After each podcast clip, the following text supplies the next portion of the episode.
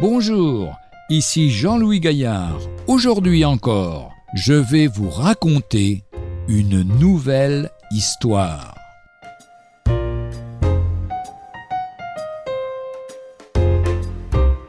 Jésus sait comment je me sens. Jésus prend nos faiblesses au sérieux. Luther traduit Le Saint-Esprit vint au secours de notre faiblesse. Le Saint-Esprit s'intéresse à nos faiblesses et s'en occupe.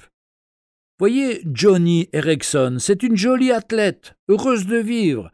Un livre et un film retracent sa vie. Sa tête heurta un rocher lors d'un plongeon dans un lac, et, depuis, elle est entièrement paralysée de la nuque aux pieds. D'un seul coup, elle est devenue infirme.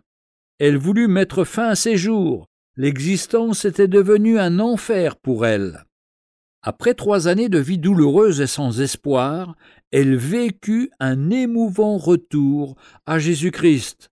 Cindy, sa meilleure amie, était à son chevet et cherchait désespérément une parole qui l'encouragerait. Tout d'un coup, la lumière se fit dans son esprit. Johnny, Jésus sait comment tu te sens. Tu n'es pas la seule à être paralysée. Lui aussi a été paralysé. Il a été cloué sur la croix. Les coups ont endommagé sa colonne vertébrale. Combien il aurait aimé pouvoir bouger.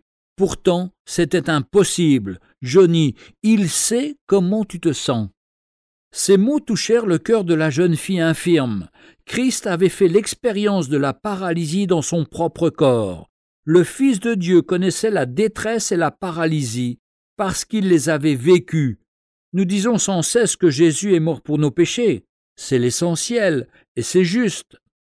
Mais il est aussi allé à la croix et a pris sur lui nos faiblesses, nos douleurs, nos blessures morales. Ne sommes-nous pas convaincus que le chapitre 53 du prophète Ésaïe annonce le sacrifice du Christ à la croix?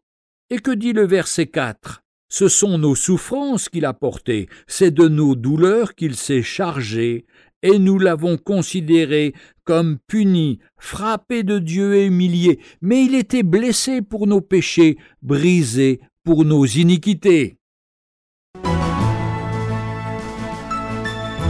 Retrouvez un jour une histoire sur www.365histoire.com.